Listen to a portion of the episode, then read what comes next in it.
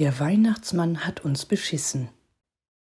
Der Weihnachtsmann steht vor der Tür und mit dabei in seinem fetten Sack hat er wieder allerlei Überraschungen. Leider sind das wieder dieselben Überraschungen wie auch im letzten Jahr. Schauen wir also mal, was Santa Claus uns in diesem Jahr mittlerweile zum zweiten Mal in Folge bringt. Da hätten wir zum einen ein Geschenk für all die Ungeimpften unter uns. Es ist lieblos in zerfleddertes Geschenkpapier eingewickelt und hat nicht einmal eine Schleife. Auf der Oberseite des Geschenkkartons klebt ein kleiner Zettel, auf dem steht Du warst böse. Du hast dich nicht impfen lassen. Du bist ein unsolidarischer Massenmörder. Reißt man das unliebsame Geschenkpapier herunter und öffnet den Karton, findet man darin Kontaktbeschränkungen für alle Ungeimpften.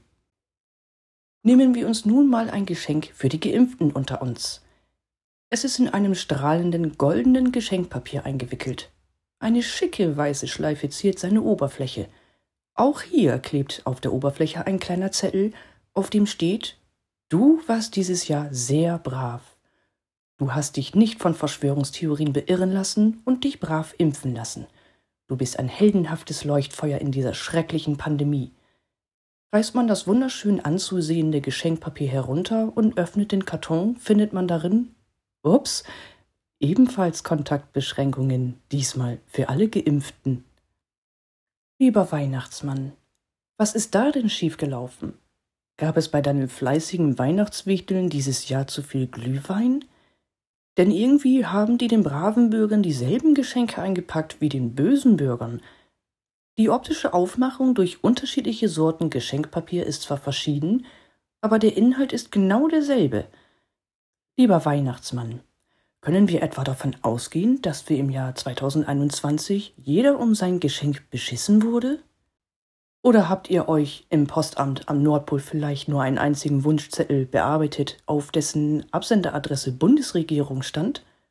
Oder wird die Geschenkefabrik unter Umständen in diesem Jahr von BioNTech oder Bill Gates gesponsert? Lieber Weihnachtsmann, ist dein herrlicher Bart und deine Haarpracht vielleicht nur ein Fake? Versteckt sich unter der Maske womöglich Klaus Schwab? Also, was auch immer bei euch da oben am Nordpol los ist, entweder braucht dein Postamt neue Mitarbeiter, die Glühweinrationen müssen heruntergeschraubt werden, oder du musst den echten Weihnachtsmann wieder ausbuddeln und in den aktiven Dienst zurückbefördern.